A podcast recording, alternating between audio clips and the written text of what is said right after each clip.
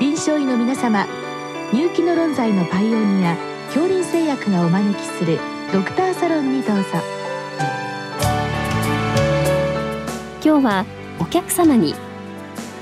東邦大学医療センター桜病院脳神経内科教授榊原隆二さんもお招きしております。サロンドクターは防衛医科大学校教授池脇勝則さんです。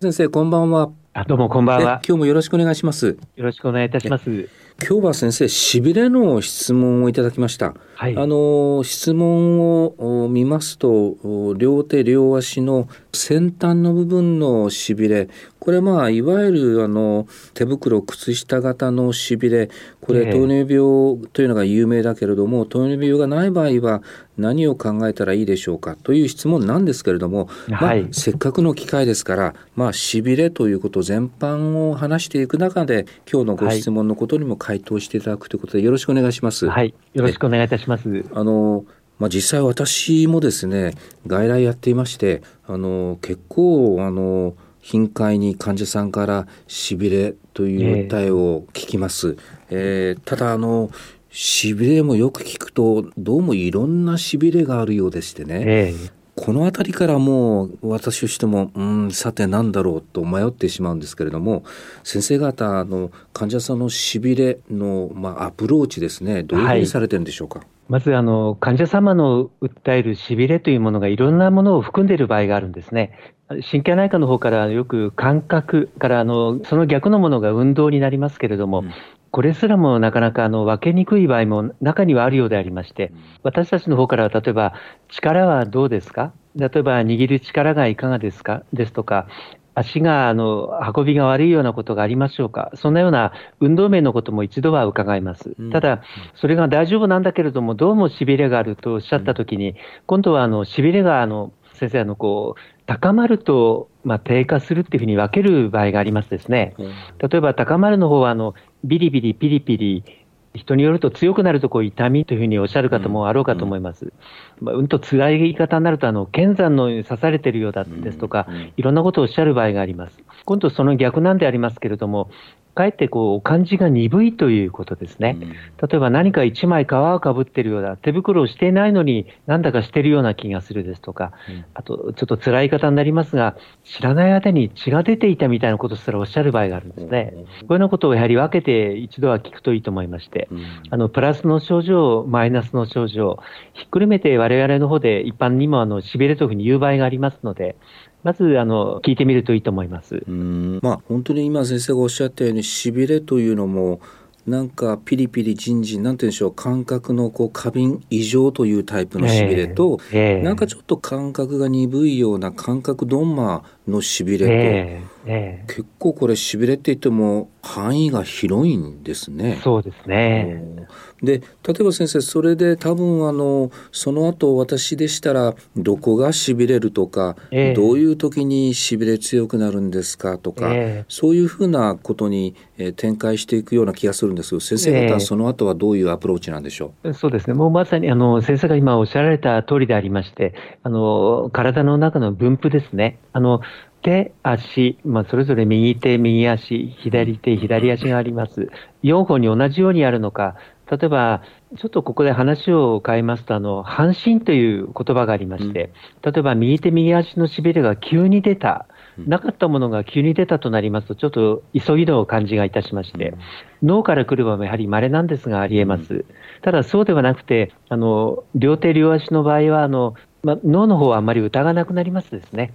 一般にあの、しびれというものは、あの、脳から来ることはあまり多くはありません。こんな言い方も意外な感じがされるかもしれませんけれども、例えば手の場合には首よりも末梢、首以下の病気から、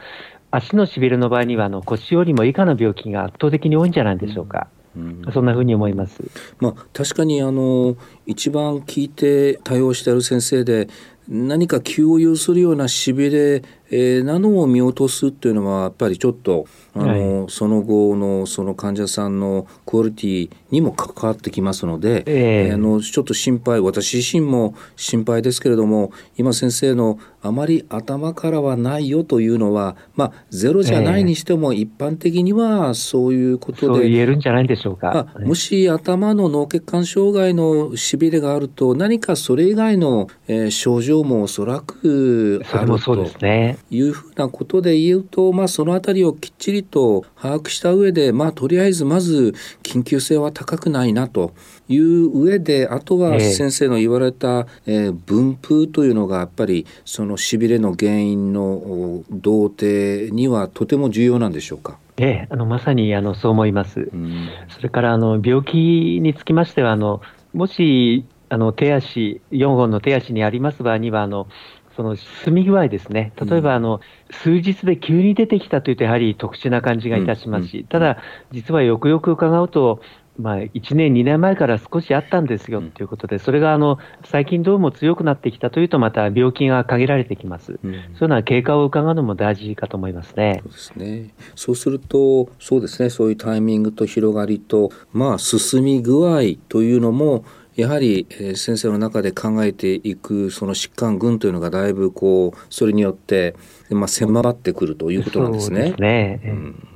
あのここでちょっと今日のこのしびれに関して先生あのそういう意味ではまあこの方あのいつからしびれがあったのかというところまでは書いてないですけれども、えー、まあ、両手両足の末端、えー、いわゆるあの手袋靴下型で、まあ、でも糖尿病ではないようですという時に先生何を考えたらいいんでしょうか？そうですね。あの実際にはあの糖尿病を調べて見つかることが多いですがそれがない場合、まあ、血液ですぐに分かるものでもあります。うん、でそれがない場合あのやはりあのよくあるものから言いますと、お酒がやはり多いと思いますね。お酒飲む方の場合には、あの末梢神経は有名でありまして、うん、からあの他の症状も出ることが多いでありますけれども、あのえー、腎不全、腎障害の場合ですね、うん、腎臓を痛めてしまった方の場合にあの、しびれが出ることも有名でありまして、うんうん、こういったものはあの病歴と、それから血液の方から調べていくといいと思います、うん、これあの、先生、まあ、いわゆる大酒飲みのしびれというのは、例えば、あの採血をすると大概その肝障害特に、えー、アルコール性の肝障害が大体そこにあるというふうなことを予想していいんでしょうか。あるいはそこ全く正常だけど実はお酒の方からしびれてるっていうのもあるんでしょうか。そうですね。先生今おっしゃられたあの実は肝障害持っておられることの方が多いと思いますね。ただ、あの先生、ちょっとここで少し脱線させていただきますと、うん、あのお酒の場合にあのビタミン B1 が、まあ、欠乏が有名なんですけれども、うん、実はあの胃の手術ですとか、あの胃潰瘍を持っている方が、B12 の方が有名なんですけれども、うん、B1 も同時に下がっていることはまれではないように思います。その中で胃の病気はやはり一度はチェックする必要もあろうかと思いますね。そうですか。わかりました。じゃあ、まあ、あの、えー、もちろんそのアルコールの背景以外にも、えー、胃の手術後の方のしびれという可能性、まあ、手術あるいは胃潰瘍、慢性の胃炎あたりで、ええ。ー、まあ、最終的にそれがビタミンの欠乏からのしびれということもあるので、まあ、あの状況によってはそういった胃の検索も必要ですということですね。そうですね、うんわかりました。まあ先生尿毒症のしびれの場合はさすがに先生腎不全があの終わりだということはおそらく患者さんの情報としては分かっているのでまず、えー、あのこれもそうそうあの診断見逃すということはなさそうな気がしますけれども。そうですね。えーあと、稀な方のことも少し申してみますと、ええあの神経内科の方であの、まあ、稀なんですけれども、有名な病気にあのギランバレーの親戚、本当はちょっとこの言葉は厳密には違うんですけれども、うんうん、あの英語の頭文字で CIDP、はいはい、CIDP という病気がありまして、慢性炎症性え多発ニューロパチーと申します。うん、この病気はあの自己免疫の病気でありまして、免疫治療ができる病気なので、やはり見逃さないようにはいたします。わ、ね、か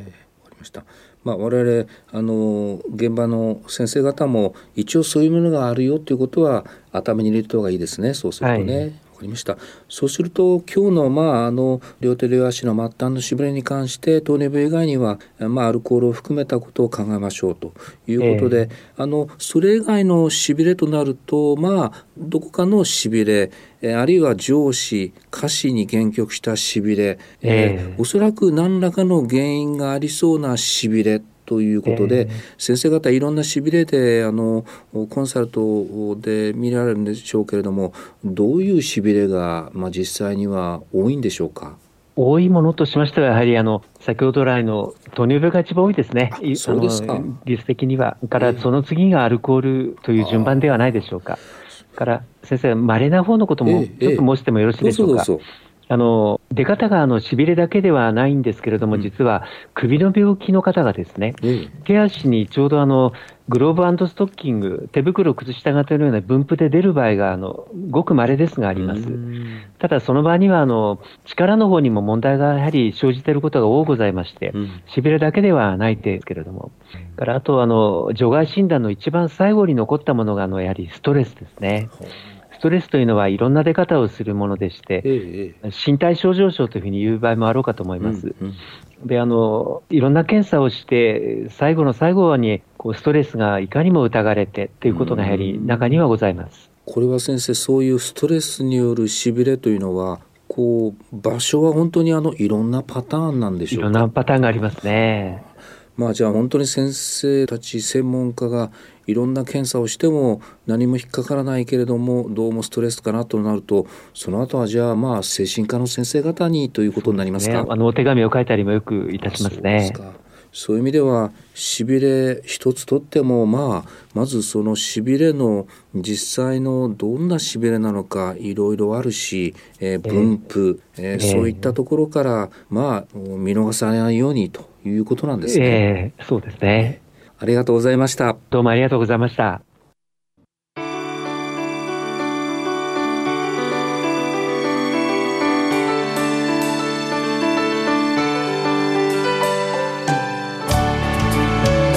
今日のお客様は東邦大学医療センター桜病院脳神経内科教授榊原隆二さんサロンドクターは防衛医科大学校教授池脇勝則さんでした。